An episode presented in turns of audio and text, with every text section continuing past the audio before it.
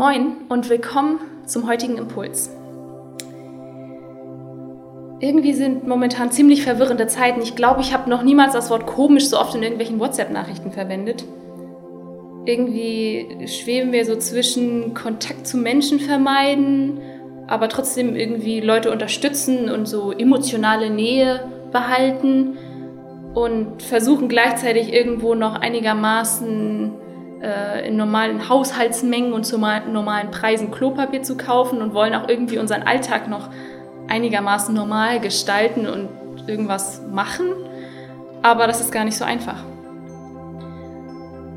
Und so als guter Christ dachte ich, schlage ich mal die Bibel auf.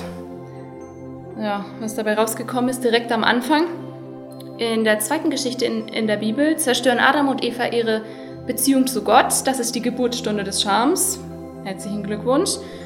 Und die dritte Geschichte ist das erste Familiendrama, ein Brüdermord aus Neid. Da möchte man das Buch ja am liebsten wieder zuschlagen. Aber dabei ist mir eins klar geworden. Die Bibel ist voller Katastrophen und Krisen. Und zwar so richtig, richtig schlimme. Und die lese ich häufig einfach so durch, so als Geschichten. Ich kenne auch viele, aber ich sehe sie halt einfach so als Geschichten und nicht als Realität. Die Bibel hat aber niemals in Frage gestellt,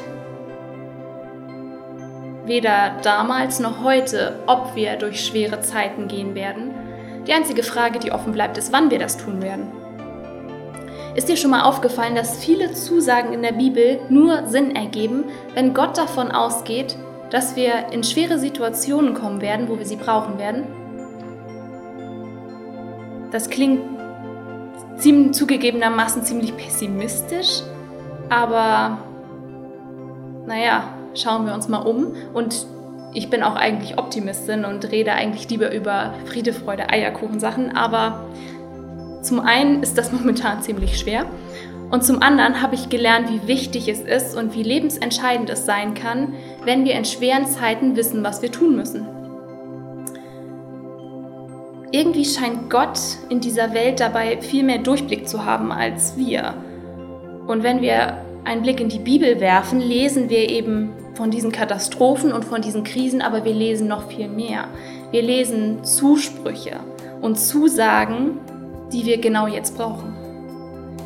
Da lesen wir zum Beispiel in Römer 8, wir wissen aber, dass denen, die Gott liebt, alle Dinge zum Besten dienen. In Hebräer 13 steht, denn Gott hat uns versprochen, ich lasse dich nie im Stich und nie wende ich mich von dir ab. Im 2. Korinther 12 steht, jedes Mal sagte er, also Gott, meine Gnade ist alles, was du brauchst. Meine Kraft zeigt sich in deiner Schwäche. Und im zweiten Timotheus steht, denn Gott hat uns nicht gegeben den Geist der Furcht, sondern der Kraft, der Liebe und der Besonnenheit. Was wäre, wenn all das, diese Zusprüche und Zusagen, die wir in der Bibel finden und die uns schon so unglaublich uralt erscheinen, wenn das wahr wäre, heute und jetzt? Und ich glaube, dass diese Bibelverse, die genau in meine, in deine und auch irgendwie in die Situation dieser Welt momentan passen, dass, dass die uns nicht irgendwie zufällig über den Weg laufen oder dass es die nicht zufällig gibt, sondern dass es sie gibt, weil Gott uns kennt. Und Gott weiß, dass wir das brauchen. Und das wusste er schon, bevor wir es wussten. Schon bevor es uns gab.